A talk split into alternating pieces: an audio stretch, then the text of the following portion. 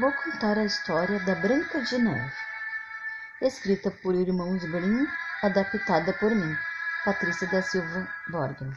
Era uma vez uma linda menina de cabelos negros e pele branquinha, que se chamava Branca de Neve. Dona de uma beleza incomparável, Branca de Neve despertava a inveja e a ira de sua madrasta, que não aceitava que ninguém fosse mais bela que ela.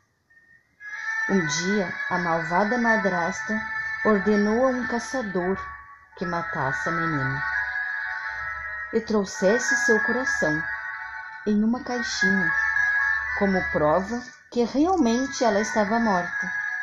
Mas o caçador, diante a meiguice de Branca de Neve, não teve coragem de fazê-lo mal.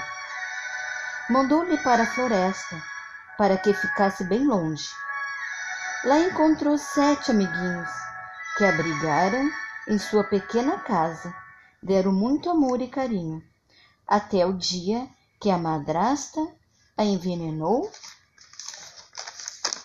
onde ficou adormecida, até o dia da chegada de um príncipe que a salvou. É uma mensagem valiosa para transmitir às crianças estimulando a imaginação, dando exemplos práticos e fáceis de entender, como dizer sempre a verdade, obedecer os mais velhos e ajudar o próximo.